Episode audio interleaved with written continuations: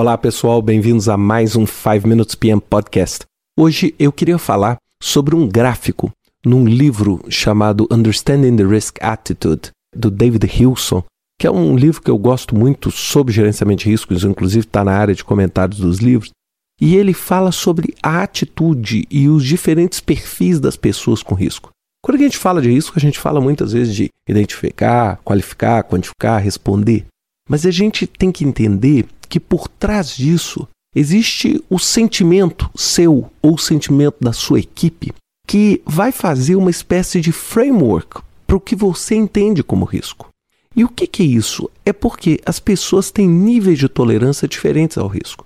Então, esse gráfico que ele coloca no livro, acho ele foi muito feliz nesse gráfico. Ele coloca o seguinte: no eixo X, ele coloca a intensidade do risco. Então, o que vai do lado esquerdo uma intensidade pequena até do lado direito uma intensidade grande de risco. E no eixo Y, na parte de cima do eixo Y, ele fala tolerância ao risco. Na parte de baixo, ele coloca aversão ao risco. E aí o que, que ele faz? Ele desenha como se fosse um S, tá certo? Como se fosse um S nessa curva.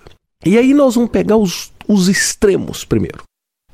Que é um primeiro extremo? É aquela pessoa que sente um desconforto gigantesco com risco, mesmo um risco pequeno.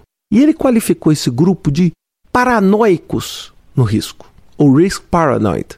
O que, que é isso? São aquelas pessoas que, com nível mínimo de risco, já tem um nível de desconforto gigantesco. É aquela pessoa que, com nível pequeno de risco, já não consegue tolerar aquele risco, já vê aquele risco como um risco catastrófico como um risco gigante.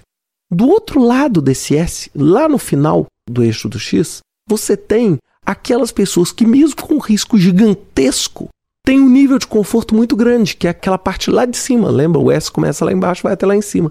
Lá em cima, um nível de conforto grande. Esses são os viciados no risco, ou risk addicted. O que, que é isso? São aquelas pessoas que não têm a menor noção do risco que elas estão correndo. São aquelas pessoas que, mesmo num risco extremo, estão perfeitamente confortáveis. Bem, entre esse perfil, esses dois extremos e o extremo normal, nós temos dois comportamentos. Um mais próximo do risco, risco paranoid, é o que a gente chama de risco é, de averso ao risco, ou risk averse, que é o quê? Que é aquele perfil que mesmo com um nível pequeno, considerar pequeno de risco, ele já tem um desconforto grande. Ele não tem um comportamento tão radical quanto o risk paranoid, mas é, é um comportamento é, bastante intenso. É o que a gente chama de averso ao risco. Do outro lado, no mesmo perfil, mais perto daqueles viciados em risco, nós temos os chamados jogadores. Só aqueles que ainda mantêm um nível muito mais elevado do que o normal para um patamar de risco. É? São, eles têm aquele conforto, mesmo estando exposto, não é como o viciado em risco, mas ele é um jogador. É o, a tradução que eu posso dar melhor para esse nível. E no meio, nós temos os normais.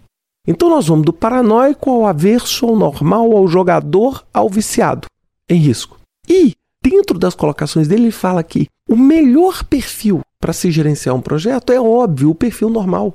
Por quê? Porque se você pegar comportamentos extremos, o seu processo de risco vai ser deturpado. Ele vai ser deturpado, num lado, para perceber um monte de riscos que vão inviabilizar seu projeto, porque todo projeto tem naturalmente um certo grau de risco. Do outro lado, você vai ter pessoas que vão simplesmente aniquilar todos os riscos, porque elas, por serem tão jogadoras ou tão viciadas em risco, elas não conseguem sequer perceber que estão correndo aquele risco. Então ele fala que a primeira coisa que nós precisamos entender ao fazer um processo de gerenciamento de risco é qual é a atitude diante desse risco.